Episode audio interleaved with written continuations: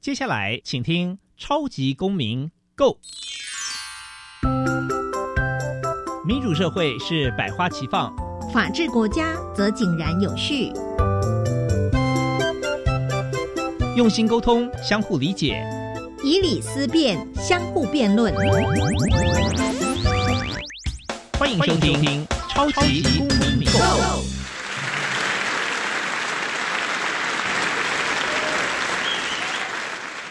各位听众朋友，大家好，欢迎收听《超级公民购》。本节目呢是由教育部所委托，由国立教育广播电台以及民间公民与法治教育基金会联合制播。没有错，我又是共同节目主持人苏格格苏明祥哦。那本基金会呢，是以民主基础系列以及公民行动方案系列两大出版品为中心，希望培育未来公民啊，要具备法律价值与思辨的能力。此外呢，本基金会也关注各个教育现场的辅导管教议题，目前也出版了两本书，一本是《老师你也可以这样做》，以及。老师，我有话要说，分别针对校园中常见的问题啊，提供法律以及教育的观点。此外呢，本基金会每年固定举办全国公民行动方案竞赛，鼓励教师带领学生对于生活周遭的公共议题来加以关注，提出解决的策略，好，然后来加以落实。另外，我们也不定时的举办教师研习工作坊，推广台湾的人权法治教育。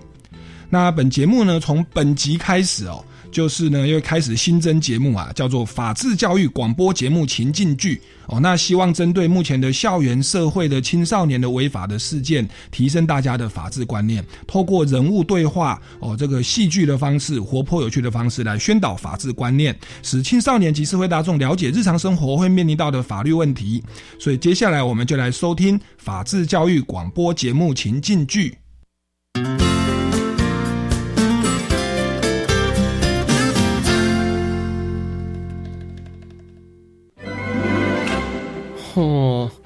他东西不还我，该怎么办？乱弃养动物会违法的吧？网络买错东西能退吗？生活处处藏考题，想要欧趴没问题。学习法治，保护你。我的青春不 NG，我的青春不 NG。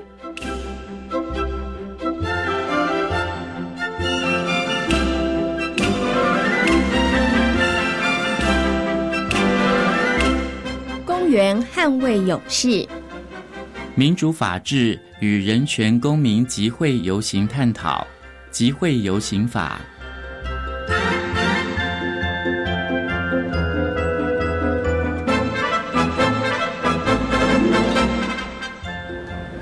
俊辉表哥，有则新闻说被网友痛骂的人就是凶手，可是司法还没调查完成，可以这么快下定论吗？有时候啊，报道不一定完全是正确的，我们应该学会理性的分析判断。悠悠，你的媒体试读能力还不错哦。俊辉表哥，你是律师，你比较厉害啦。对了，表哥，我跟你说，这座公园是《雨中的那个吻》偶像剧的场景哦。哎，《雨中的那个吻》，那是什么啊？最近很红的偶像剧啊，都演到第十七集了。今天会播关键的剧情啊！快八点了，雨中的那个吻要播嘞！表哥，表哥，我们赶快回家。真是拿你没办法，走吧。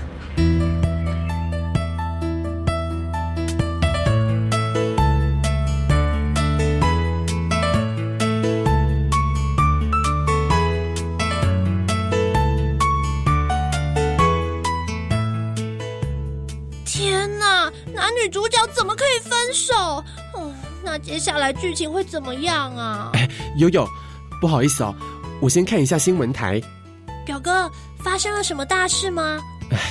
刚刚啊，我同事传讯息给我，说我们下午经过的公园要改建成焚化炉，详细的情况我也不太了解。我们先看看新闻吧。为您插播一则市政新闻：市长稍早决定，为解决垃圾堆积困扰。决定将文明国中对面的运动公园移除，改建成焚化炉。但此举并没有进行完整的环境及生态评估，也未召开过公听会。此举引起相邻住宅区民众反弹。目前已有民众准备进行静坐抗议。让我们来听听本次活动捍卫公园阵线召集人的说法。政府的做法没有尊重地方居民的意见。另外啊，与其将公园拆除，不如将焚化炉的位置选定在本市划定为工业区的废弃工厂。那块土地啊，属于国有，而且已经荒废多时了。如果啊，政府决定舍弃工业废地不用，却拆除社区公园，我们将进行三天的静坐抗议，直到政府出面回应。我们会持续为观众做追踪报道。接下来我们要为您报道的是有关学校课程的新闻。表哥，政府的决定怎么这么突然呢？我也想要保护公园。别急，明天呐，我们去公园看看状况如何。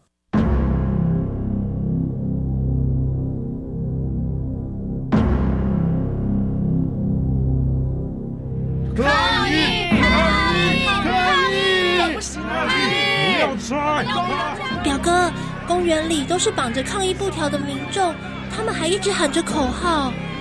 人民透过集会聚集起来，表达自己的诉求，让政府接收到人民的想法。那我也可以参与集会和游行，来表达自己的意见吗？你可以把拆除公园的事情和朋友们分享讨论，让更多人重视这个议题。但是如果想参加集会游行，因为你才十五岁。得先得到爸妈的同意才行哦。哦，原来如此。那关于集会游行还有什么其他的规定吗？依据《集会游行法》第七条及第十条的规定，室外集会游行需要一位年满二十岁且具有中华民国国籍的人民来当负责人，并且填写申请书，说明目的、地点、路线、开始还有结束的时间、人数等等。只要满二十岁的国民都可以当室外集会游行的负责人？不，并不是。经判处有期徒刑确定、受保安处分或者是感训处分裁判确定、尚未执行或还未执行完的人，以及受禁制产宣告的人，都是不能当负责人、代理人或者是纠察员的。表哥，集会需要事先申请吗？嗯，法律规定啊。必须在六天之前向主管机关，也就是集会游行所在地的警察分局提出申请，取得许可通知书之后，才算是合法的室外集会游行哦。好麻烦哦！国家不是应该要让民众充分表达意见，这样才能了解民众的需求吗？悠悠，你说的没错。不过啊，你想想哦，如果集会和游行不用申请。随时随地出现集会，不仅会影响交通、民众的生活，连维持秩序的警察啊，也会措手不及的。对耶，我怎么没想到？而且啊，让主管机关能够知道游行路线、集会时间和地点，也可以保护某些敏感议题下对立的两方群众。如此一来呀，政府和人民以及人民和人民之间就可以更加理性的沟通喽。原来如此。理性的沟通才是民主的关键。没错，透过集会表达民意很好，但是别忘了要依法申请，同时呢要保持冷静。集会游行时，千万不能有冲突、暴力的非法行为。表哥，那主管机关会不会故意拖延许可的时间呢？这你放心，因为啊，依同法第十二条规定，室外集会游行申请之许可或者是不许可。主管机关应该在收受申请书之日起三日之内，以书面通知负责人。真希望政府能重视抗议民众的心声，聆听大家的诉求，别让公园消失。表哥，谢谢你今天告诉我许多法律知识。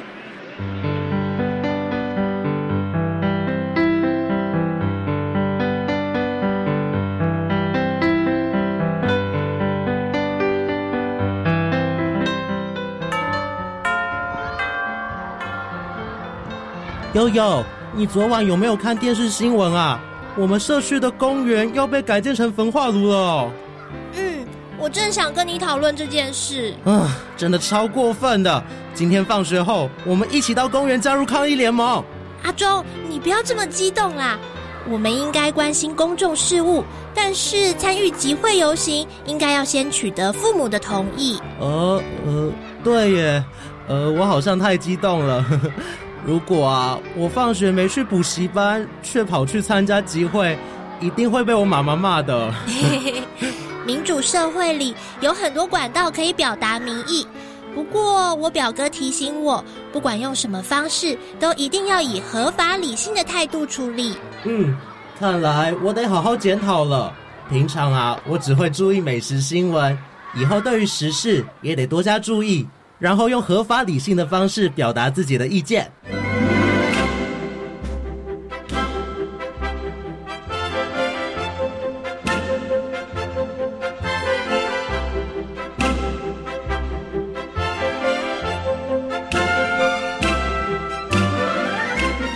以上内容由教育部学生事务及特殊教育司提供，感谢您的收听。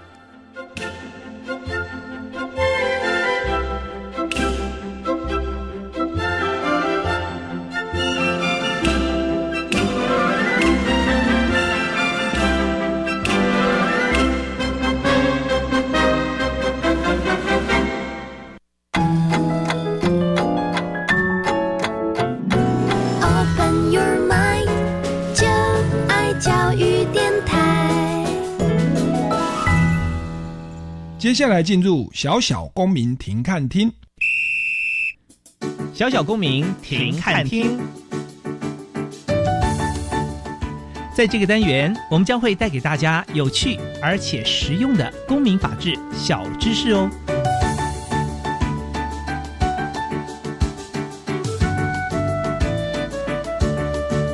台少盟全名为社团法人台湾少年权益与福利促进联盟，是我国第一个关注与推动青少年福利与权益政策的联盟团体。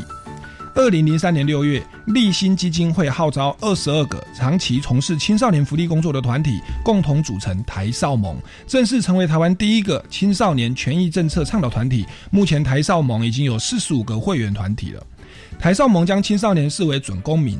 致力于推动协助青少年顺利登短廊的六大权益，包括社会参与权、文化休闲权、健康发展权、福利保障权、劳动保护权与公平受教权，并且积极的监督政府落实各项青少年与儿少政策及经费预算，研究青少年与儿少权益的议题。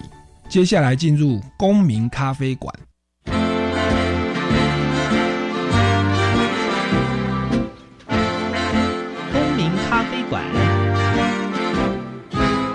倒杯咖啡，跟我们一起在公民咖啡馆分享近期最具代表性的公民时事。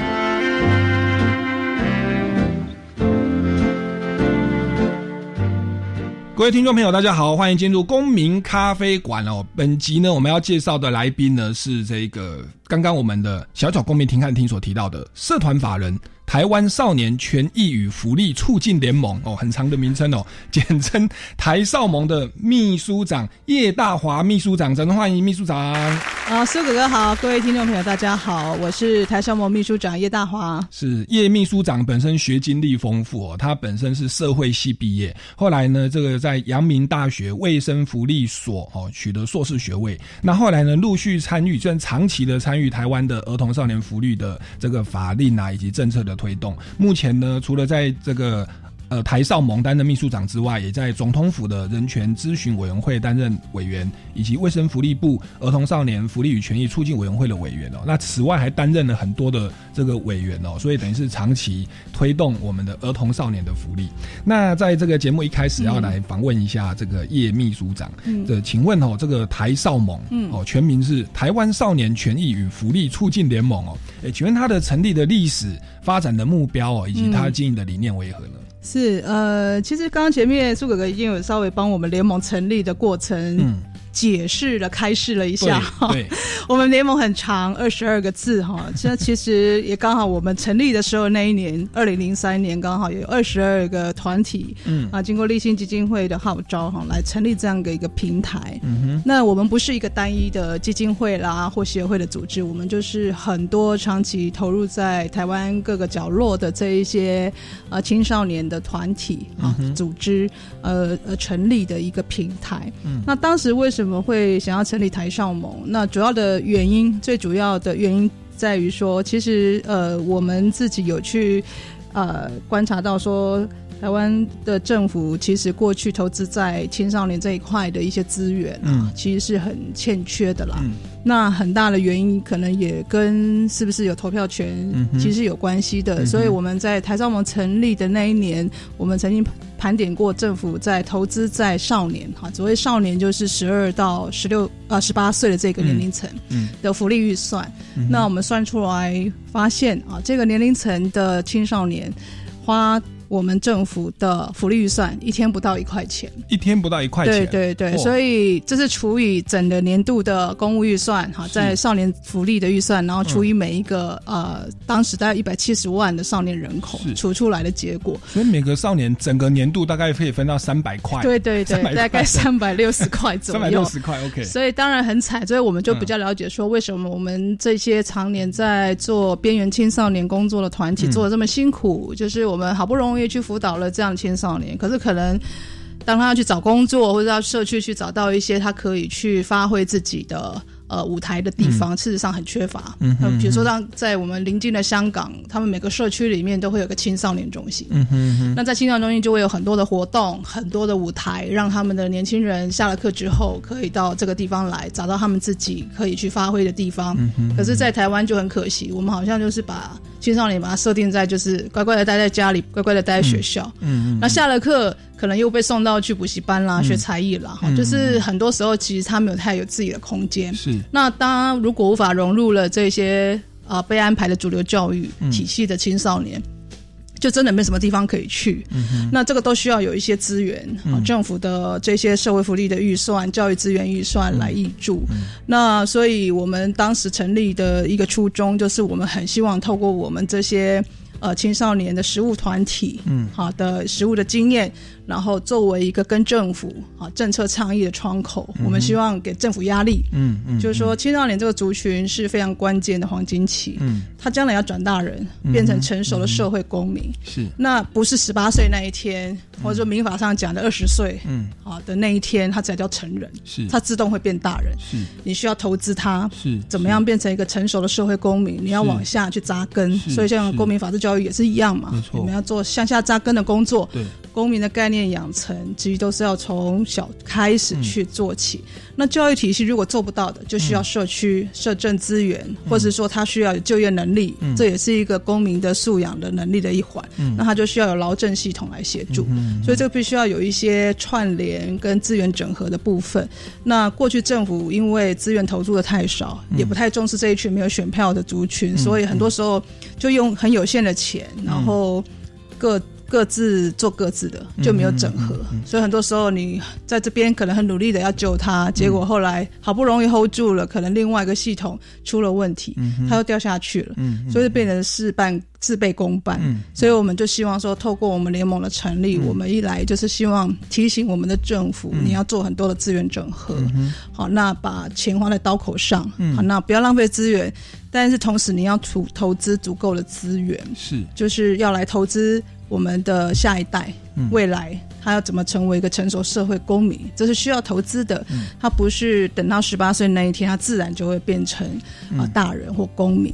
那所以我们在二零零三年成立之后，我们就一直不断的在监督政府的青少年的福利啊政策啦，好包括权益的一些议题的倡导。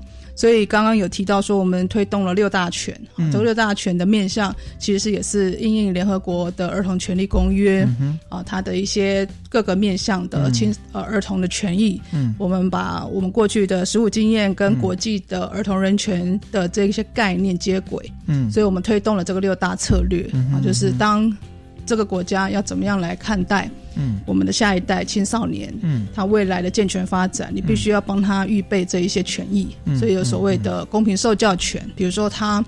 今天变成是一个暂时脱离学校的中辍生或中离生，那你要怎么样提供啊足够的适性教育的资源在社区？有没有中辍学员？有没有替代教育？嗯，有没有其他更多元的教育？嗯，好，让他可以及早的返回学校，或是他可以在教育体系外找到自己的一个地方。另外就是劳动保障权，就是我们有很多青少年，他可能是需要。家里的经济有一些状况，嗯，所以他需要有这个打工或就业、提早经济自立的需求，嗯，那这个时候其实我们就需要提供好的啊这样的一个就业辅导的资源，来协助他们提升他们的就业能力，嗯，那另一方面也要避免他们会变成落入被剥削的状况，所以后来我们也因为这样就去推动了建教合作学生的一个相关的法令，嗯，保障他们的受教权跟所谓的劳动权益，嗯嗯，那。另外就是我们在刚提到的福利保障权，就是我们很关注，嗯，更弱势的这些高风险家庭的青少年，那所以需要透过福利法令的保障，嗯，好来让他们当他们落入一些比较不利、被剥削的处境的时候，有一些社政的资源，好，比如说就业辅，呃，比如说就像这些。呃，专业辅导人员可以协助他们，他们可能遇到了这些性的侵害，嗯，或者家庭暴力，那会有一些专业人员可以来协助他们，或是有这样一个比较安全的中途之家，嗯，或替代性照顾的环境。那这个就是在福利保障权，我们会透过法令来保障他们。那另外一块就是社会参与啊，就是可能也是台上盟比较近年大家比较了解的一个议题，就是十八岁公民权。嗯，好，那。我们在二零零三年成立的时候，我就主张说，我们不要把青少年当成是一个福利的依赖者。嗯哼，好，我们要把它当做儿童的主体，好，就是权益的主体。嗯，儿童权利公约是这样讲，啊，儿童就是权利的主人。嗯，那所以你要确认它是主体性，所以你要把它当成是一个社会要邀请进来，嗯，成为。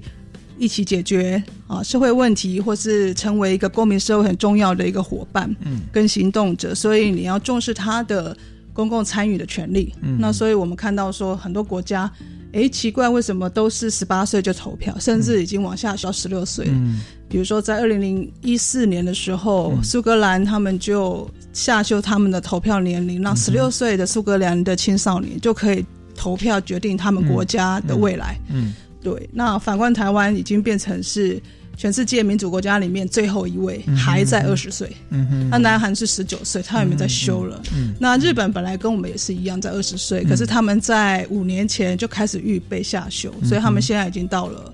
十八岁就可以投票，在去年。那我们目前就是在去年，我们总算努力了很久之后，让公民投票的年龄下修到十八岁。是，可是十八岁的选举权是在宪法里面第一百三十条，它要透过修宪公投，对，这个要有九百万人的同意，立法院四分之三的委员的同意，才有可能成案。对，所以我们努力了十多年，很辛苦，因为这个是政治议题啊。对。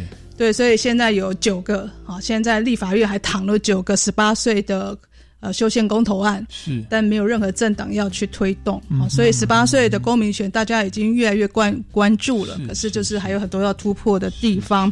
那最后一个就是文化休闲权跟健康发展，嗯，文化休闲权就是我们一直看到说整个社会的环境啊，其实空间。包括资源等等，其实其其实并没有真的看见青少年他们的主体性。所以这样讲说，我们一早期就是特别去强调说，青少年不会只有就业的需求、就学的需求，嗯，他也要发挥他多元的才艺、才能的空间。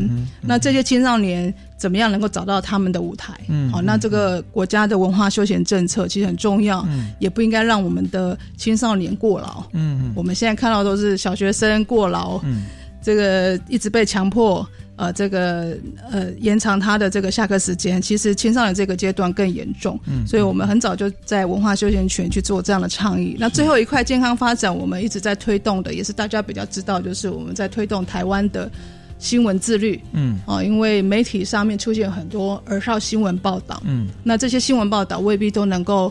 真的去保障到我们儿少当事人的权利。嗯，好，那有很多的报道上反而会过度揭露他们的隐私，或者甚至让他们被标签、被变质。所以我们后来透过修儿少权益保障法，嗯，让新闻要自律。嗯，好，那所以做的工作很多，但是简单的把每一个权益，这十五年来我们做一些重点工作，跟各位做分享，这样子。谢谢叶大华秘书长哦，对于台少盟的成立历史啊、发展理念以及这个少年六大权的这个内内涵，为大家做了精彩的介绍。那我们先进一段音乐，待会再请那个秘书长为大家介绍一下台少盟所推动的一些相关业务。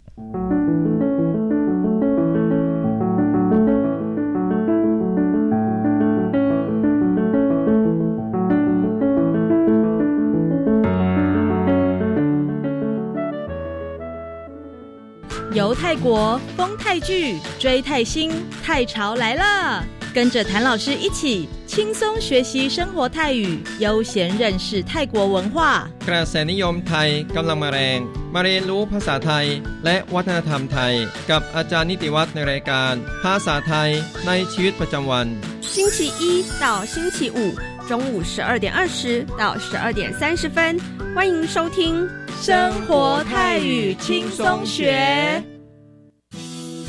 医生啊，我食药啊了后全身起红疹，吹破还佫发烧，那哈呢？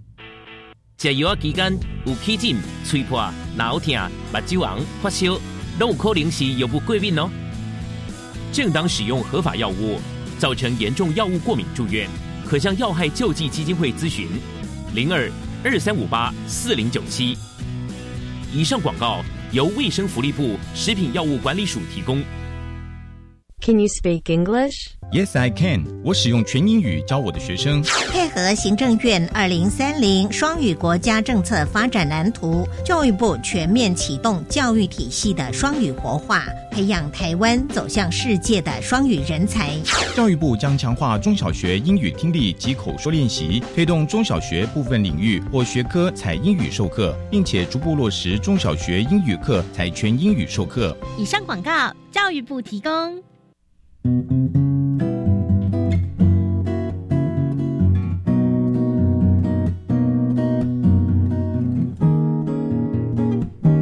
我是苏命苏米恩，你现在收听的是教育电台。哦，朋友们就爱教育电台，耶耶耶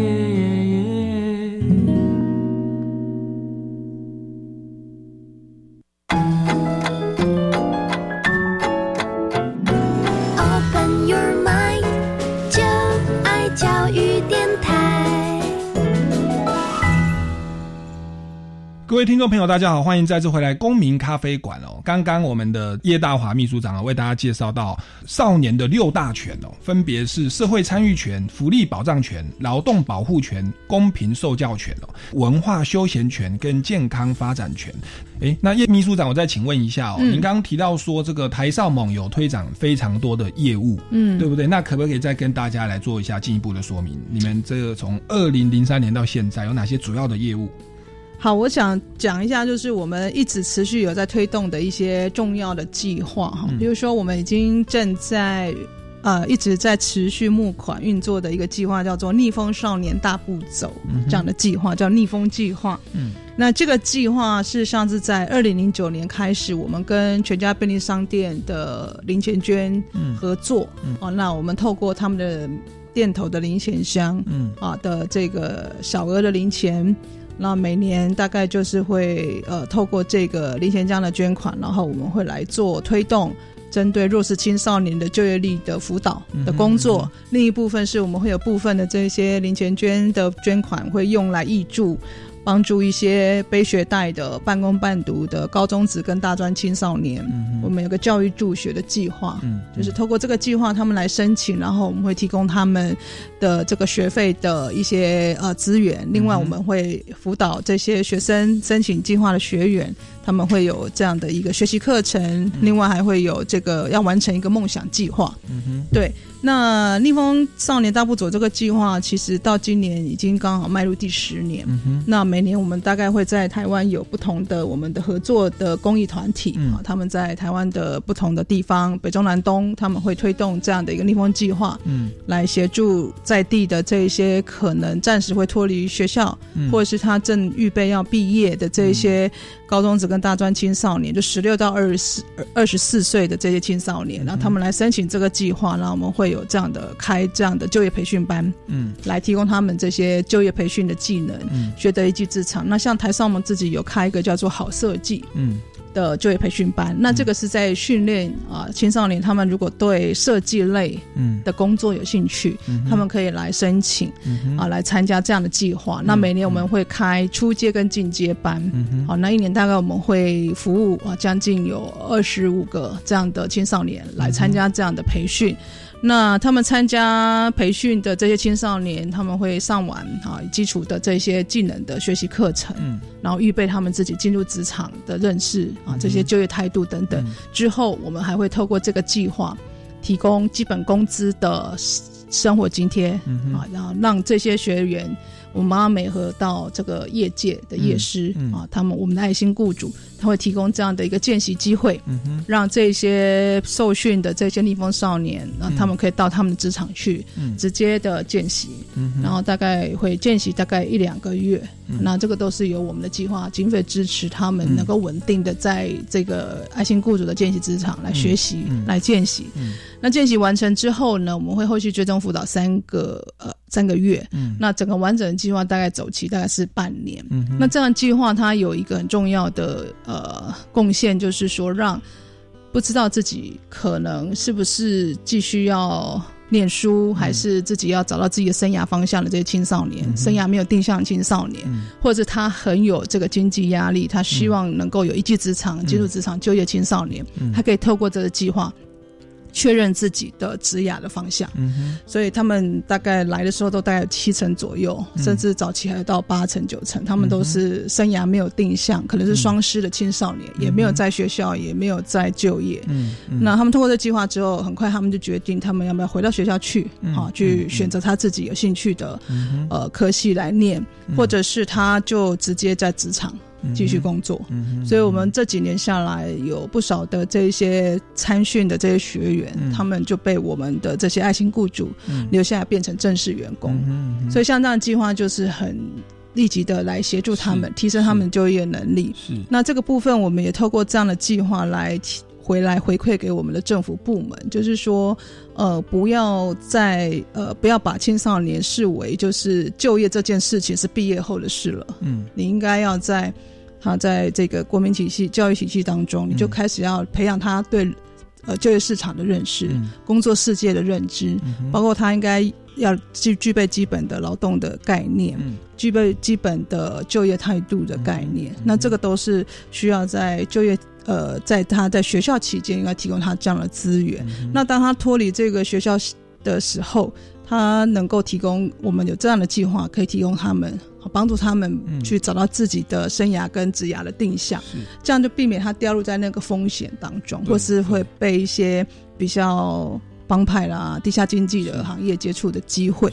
那所以我们也在青少年就业政策提供政府很多的建议，嗯所以这样的计划从公益零钱捐开始卷动，然后去帮助了非常多的青少年。那甚至我们也结合全家的店长进到学校去做校园宣导，嗯就是启发他们对生涯有一些概念跟想象。所以这样我们累积到现在为止。已经服务超过四万多名的青少年，嗯所以我们在今年十年的时候，我们就在四月二十八，就上个礼拜、嗯啊，我们就在石门水库办了一个逆风公益路跑的活动，叫做“熊熊逆风渡道堵到你。我们有新一届的公益代言人哈，就是 Q 熊跟 Q 妹。是他的上一届代言人就是我们现在最夯的台剧《我们与恶的距离》那个王社律师，就是吴康仁先生，他是我们过去这两年多来的公益代言人。对，那所以我觉得这是很很不容易的事情，就是从青少年他比较少被人家认为是一个需要帮助跟投资的对象，大家认为他好手好脚。啊，不然就是觉得就是拍音呐，干嘛还要支持他？嗯哼，那不然就是觉得，如果真的很弱势，嗯，那就是让社政单位去处理就好。嗯哼，可是我们忽略，它是一个要变成社会公民的很重要的一个呃，我们社会重要一份子。所以我们觉得应该要从公民的角度，从公民角度来思考，对，要怎么投资他们应该具备的能力。所以逆梦计划帮助非常多。相对弱势的青少年，但是也从他们的身上告诉这个社会，只要投资他们的相关的能力，不管公民能力，不管他的就业能力，他会成为社会很重要的一个一份子。对，台湾的民主政治是政党政治蓬勃发展，然后为为了选票都贪图眼前利益啦。因为二十岁才有投票权，所以长期这个未满二十岁、未满十八岁就变成比较不是那么主要的直接的选票反映出来。对对，所以真的是有赖台少盟以及这样的那种关心儿少的公益团体，他们可以会诊地方意见，那透过大人跟社会运动给政府施压，嗯，那来捍卫这个少年六大权。像刚刚谈到这个公益零钱捐，等于算让小朋友失学的小朋友、失业的。小朋友，那家境困难的小朋友，在劳动保护权或福利保障权上面可以加以落实。对，那这个东西是政府长期以来比较没有去特别重视的地方。对，所以这个是非常的感恩呐，代表这一群 广大的被忽略的这个儿少的边缘哦，或社会的弱势团体的孩子们，对，来向我们应该要 hold 住他们。对对，不然台湾怎么办？是啊，少子化了。是啊，而且将来没有缴税人口怎么办？对，那那其实一些一些一些那个儿童少年，他们也许还要再念大学，那个学费可能都要学贷。那你说台湾大学录取率一百零七成都要背学贷啊？对啊，然后一百零几趴，那那与其如此，不如就让他们哦早一点进入就业的市场，然后开始也改善他们生活的问题。嗯，好，那这个部分是属于这个劳动保护权跟福利保障权的这个落实与推动。那其实我们这个台少盟啊，也对于儿童少年福利的法令，或者说是这个。建教生的权益保障也有在推动一些修法的过程。那这个过程当中有没有遭遇到什么样的困难，或当初是基于什么样的目的去推动？呃，建教生这个族群比较特别哈。我们当时为什么会关心建教生？是因为像很多公民团体，比如说到五一，我们快要到五一了，对不对？五一就是什么劳动节嘛。对。那过去我们看到很多。的劳工团体都会一直关心不同的劳工族群他们的权益，比如说哪个族群比较血汗呐，就会有那个代表那个族群的利益团体或公民团体出来上街游行，然后抗议政府不够关心劳工的权益等等。那我们是因为在成立的过程当中，因为我们是联盟嘛，是一个平台，所以我们有非常多的呃。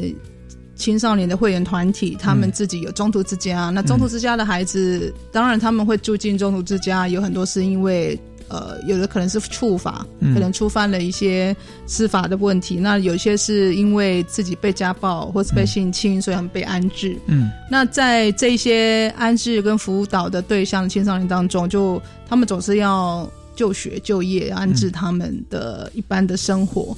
那他们在就学的过程就发现说，哎。好像蛮难去念到一般的主流学校，嗯哼，那加上他们都是已经脱离他被安置嘛，他就脱离了家庭，嗯，家庭本身也没什么功能，所以他们就必须自己经济上要自立，嗯，那如果他想要继续升学的话，那可能他选择的到了高中职，可能选择很多的都是建教合作，嗯哼，那所以我们就是在看到说很多机构的。这些服务的对象，他们去念建教班。那建教班里面，当然过去呃曾经有一段时间，教育部因为疏于把关，嗯，所以让很多建教生他们变成呃被学校跟厂商呃联合剥削的一个对象。所以甚至曾经有一度就是呃教育部被批评才是合法的人力中介，建教生的人力中介公司这样。那我们后来就是看到了非常多的这些尖叫声一直被报道出来，啊，就是被长期的剥削，被要求赶工加班，不得休息，超时工作等等。那所以我就觉得说啊，这个我们应该要去关心，所以我就邀请了一些家长啦、教师啦、劳工的团体一起来组成了一个叫尖叫声联盟。嗯，那我们就开始关心尖叫声这个族群。那我们是从二零一零年开始关心的，当时就是因为看到媒体上报道非常多，特别。园区的这些收了大量的尖叫声，可是他们就是一直被迫赶工加班，然后超时工作，然后薪资又比低，就是被剥削。最最低工资。对对对，可能就是只有五成六成。然后后来我们就成立了这样的联盟，然后开始关心不同的。当然那时候大概有三万多名的尖叫声，那我们去透过各种访调啊，然后去收集了尖叫声他们实际的状况。嗯，后来我们就去推动。啊，尖叫声的权益保障的立法，嗯哼，那终于经过了将近四年之后，我们通通过了，顺利的去推动完成哈这个尖叫声的一个权益保障的法令。嗯，那目前来讲，尖叫声有一万多名，他们都基本上是不能超时工作，也不能加班，嗯好，然后他也享有。基本工资的生活津贴，对，所以等于对他的劳动权跟他的受教权都有相对的保障了。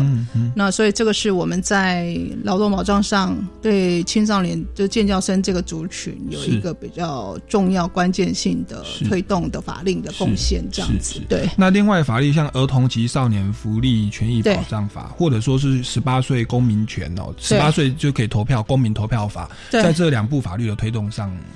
呃，公民，我先讲儿少权益保障法，是因为我们成立的时候，当年就是有一些儿童团体去倡议，本来儿童福利法跟少年福利法是分开的一个法令，对。后来儿童团体认为说，很多的这个他们关心的就是比较受虐的儿童，嗯，比较需要保护性的儿童，嗯，可能会因为年龄的关系，所以他们手足会分别。因为不同的法令而被分别安置，所以对于这个安置上面辅导的成效来说会有影响。嗯，所以后来他们就主张说要把这两个法令整并在一起。嗯哼。可是因为呃整并之后发现，就是少年他有一些比较不同于儿童的需求，嗯，他可能就会被忽略。比如说呃就学啊，比如说那个不是，就是比如说就业辅导这一块，他需要经济自立的这一块，儿童可能没有。可是少年有，嗯，可是当整病了之后，因为为了要做比较多的保护，所以把资源都放在保护性的这个工作上，嗯所以很多的这些少年本来他特殊的需求的这一些福利，嗯，基本上就被呃就被边缘化，或者说他资源不够，所以就没有办法推动，嗯，比如说少年的休闲辅导的权利，嗯，比如说他的多元发展的空间，嗯，那后来我们成立之后，我们就一直在关注说，哎，儿少的。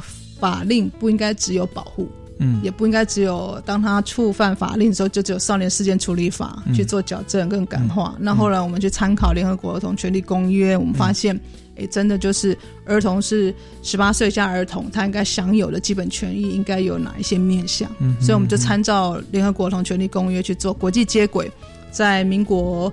呃，一百年的时候大幅的翻修，把原来儿少法是只有七十六条，大幅翻修成一百二十条，所以是一个很大幅度的一个修法的变革。是，那从原来是把儿少当成是福利的依赖者，是。这样的角度，嗯，就是接轨儿童权利公约精神，把它当成是一个。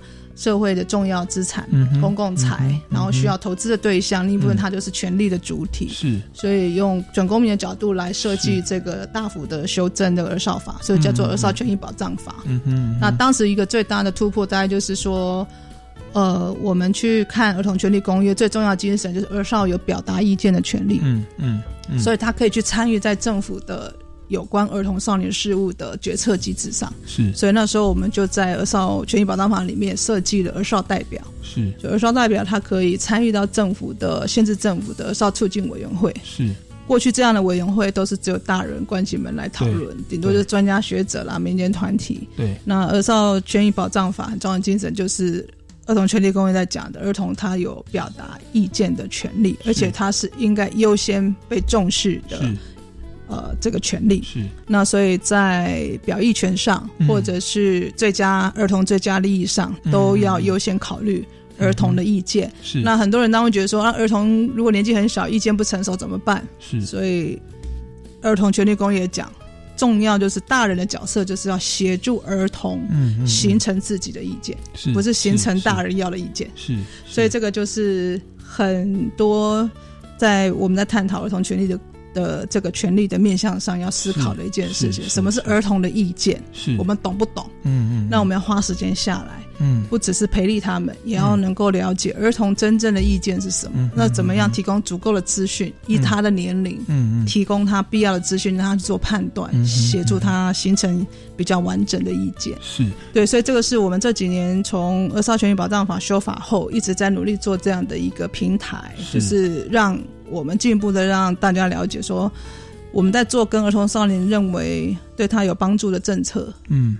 最重要是不要忘了要去问儿童少年他们的意见，嗯嗯他们买不买单，或是这样的政策的决定、制度的决定，对他们真的是有帮助的吗？嗯。或者有没有需要再调整嗯。跟改进的部分？是。就不是我们自己大人说了算，所以这是一个儿童人权的一个变革，历史演变当中，现在已经走到这样的潮流，甚至有很多国家都已经不是在探讨。呃，投票年龄下修了，因为投票年龄下修已经走走到第二阶段，是。下修到十六岁。对，那我们台湾还还在停留二十岁，很落后。另外一个部分是，他们很多国家都开始成立，就是所谓的儿童议会，嗯哼。或者是青年议会，嗯哼。就是由儿童少年成为这样的一个咨询机制的主体，嗯哼。而不是像我们现在就是一定比例的儿童少年代表少少的，嗯然后就参与在这样的成人所制定的游戏规则当中。像学校的学呃学务学生代表也是嘛，所以现在高级中等教育法已经规定明定说。学校跟学生有关的一些切身事务，一定要学生代表参与。可是可能五十个这样的老师当中，只有两三个对学生代表。那其实他的意见能不能够表达的被征询跟尊重，对其实都是还是蛮有一些比例原则的问题。是是所以我们现在就是希望说，未来我们能够开始积极的让。呃，我们的台湾社会可以认知到儿童跟少年的意见，嗯。我们要去听取，不是只有听听而已，嗯，要真的纳入，嗯哼。变成是我们政策修正的很重要的参考。嗯嗯那所以像前阵子《儿少权益保障法》又再度大幅翻修，嗯。大家可能不是大部分就这是再次修法，嗯。那这次已经把儿童少年代表变成当人、当然的委员了，嗯因为在一百年的时候，当时。我们的立委还不能接受嗯儿童少年代表可以跟一般大人平起平坐，嗯商议跟他们有关的切身之物的法令政策制度。那现在已经过了这么多年，我们也在二零一四年通过了联合国儿童权利公约了，嗯。所以现在在前阵子三月的时候才正式修正通过。嗯儿童少年是当然的代表，嗯所以下一个阶段要成立的就是像儿童少年为主体的或青年为主体的这种咨询机制，嗯就是儿童议会或青年议会。那刚好最近我们三月才带团去采访过香港儿童的议会，嗯嗯。那接下来六月要去参访英国的嗯。儿童跟青年议会，我们希望把这样的经验带回来，继续再冲击我们台湾的一般的，不管做政策或是主要的利害关系人、老师、家长等等，去更积极思考。嗯我们现在面临高龄少子化的时代，嗯我们怎么样去看待是儿童少年？他怎么样成为解决他问题的一个行动者？是不是把他当成就是一个被依赖的人？是，所以我们上个礼拜跟上上个礼拜都是在介绍呃民间公民法治教育基金会嗯办的那个、呃每年都会举办的公民行行动方方案。案对对它其实像上个礼拜北大高中，他们是高中组的特优，等于是第一名的、嗯。他们就是学生自己自发的，针对于他们学校的通勤的问题、嗯。公车的路线，然后呢开始表达意见，而且来进行社会参与。他们就嗯。邀集了政府、公路局，然后这个这个公车业者以及嗯。议员哦、来讨论。嗯。那后来有慢慢的已经真有在改善了，嗯。就是他们提供三个解决方案，那其中一个方案已经已经落实。嗯。那其实我们每年办的这个公民行动方案，就是儿童表意权的一种具体落实，对非常值得推动。嗯。那我们这个节目最后大概还有到四分钟、五分钟的时间了、那再请教一下秘书长哦，你们有一个活动叫头头是道，对。好像跑到校园里面去做这样的一些宣导，可以跟大家介绍一下。对，那个就延续刚刚讲了，我们这这么多年来都在推动呃十八岁公民权嘛。嗯那除了我们不断的去倡导挑战，就是世界潮流，嗯都已经下修到十六岁了，我们还停在二十岁，嗯而且是全世界民主国家最后一个还在坚持二十岁才能投票。嗯当然这是修宪的问题，门槛很高，但我们还继续努力。但是像去年好不容易通过的公投法，公投法因为只要立法院啊，他们能够审议通过，不用动到修宪这么高门槛，嗯所以就终于可以成功下修嗯到十八岁了。嗯那也是我们经过很多年的努力之后，然后透过委员提案，所以成成成功的推动下修。嗯那下修之后，我们就第一时间就跟教育部跟中选会要求他们应该要做选民教育，嗯一定是这样嘛？就是说，像日本他们在前年啊，好不容易预备了五年之后，通过了正式下修了他们的投票年龄到十八岁，所以他们是预备了蛮长的时间，然后当他们一下修。隔年的七月就刚好要遇到选举，所以他们就马上通令教育部门啊，就是下去做选民教育。嗯对，然后不断的透过广告啊等等的去提醒，呃，年轻人啊什么时候投票，你要赶快行使你这个第一张投票权，这样子。嗯那所以我们就觉得，哎，公投法下修了，要赶快做选民教育。嗯那当时就是因为连立法院他们也有该关心说啊，那公投法下修，你怎么去帮这些将要年底要具备有投票权的这些十八岁的高中生，好，你怎么预备他们？嗯。知道有这样的公投的权利？嗯。对，那后来教育部就跟我们来合作，嗯。好，那我们就推了这样的一个头头是道的一个方案，嗯。去让国教署知道说，哦，那我们应该可以怎么样在学校里面啊，参照我们过去曾经操作过的全国青少年投票日模拟投票的方式嗯啊，然后进入到学校去做这样的一个选民教育。嗯那只是说，因为去年可能推动的时程期程比较晚，嗯那所以今年正式呃开跑，然后最近我们已经入校入校去做宣导。嗯那一个部分我们是结合我们的投票日，模拟投票日是结合、啊，有六十间学校嗯。他们的学生自治会的会长的选举。嗯那所以呢，我们分两个阶段，一个阶段就是说，我们现在就针对那些要举办模拟投票的这一些学校，我们先做入校宣导，告诉他们说要预备什么样的一些模拟投票日的操作，嗯。然后为什么要推动十八岁的投票权的议题，嗯。然后学生的自治学生会的选举，哈，那依照。呃，教育部的高级中等教育法也有一些修正了，嗯所以嗯这些就同步会在入校宣导上去做沟通。嗯那最后他们会选定他们自己学校的学生自治会那一天就会来做模拟投票。嗯哼那每个学校不太一样。那目前我们最后会完成的时候是在六月份，等到所有六十间学校都已经投完了，我们就会做统计。嗯统计结果我们就会有一个记者会对外发布是，这六十间学学校投出来的意向，是就其中一个票就是要投给，就是他要选哪一个学生会长，是。另一个部分是他们自己对于十八岁投票权的立场跟态度这样子。那我想这样的一个模拟投票，也就是一个指标性的意义啦，是。就是这是第一次正式的进入学校校园，好去把它当做是一个正式的选民教育来做推动。是是。那我们过去都是用民间自己的力量，自己去募款，然后来做这件事情。嗯对，那当然也有不同的成效。嗯不过我想最重要还是国家自己要承担起这个角色，嗯嗯。就是不要再用什么政治不能介入校园这种假议题来包装、来拒绝。那像这次我们就发现到说，哦，学校有总算有认知到说，哦，公民投票过了，十八岁应该预备了，所以不应该再抗拒了，是是。认为它是个政治议题。是那投票本来就是一个公共参与的权利啊，就看你怎么解释。啊。政治也不是都完全就是只是政党。对的意识形态嘛，你还是要公开的让学生去透过思辨跟对话过程，实际模拟执行那个过程，才能体验到说哦，原来民主政治是怎么回事。嗯嗯。那我要不要选择投或不投，嗯是他自己要能够去想。嗯，想过一遍，想清楚了，他去做这样的一个实践，嗯，这比较符合民主精神，而不是谁告诉他什么时候该去做什么事情。嗯，对。哎，他听说你们也有模拟说小朋友去，就是儿儿童少年模拟这个选总统大选跟台北。那是之前在二零一四年、二零一六年，我们办过两次的全国青少年投票日。OK，对，那时候是我们自己去发动的。是。那我们也有一个十八岁公民权的推动联盟，当时就是为了要凸显所谓的修宪。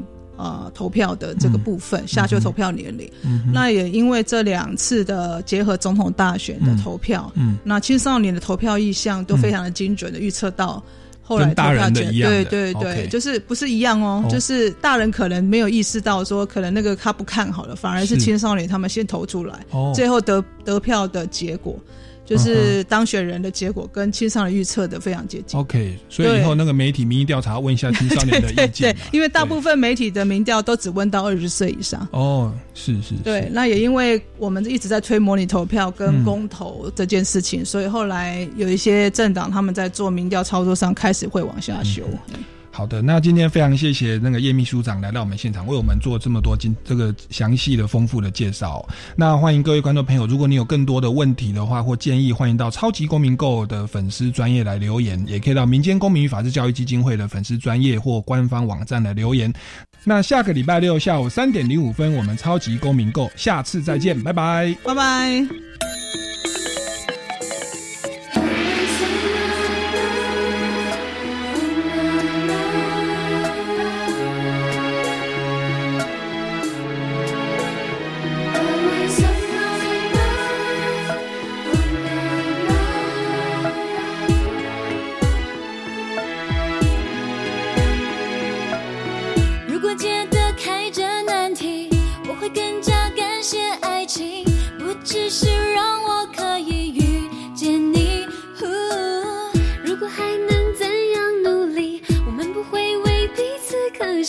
相爱的，却不适合。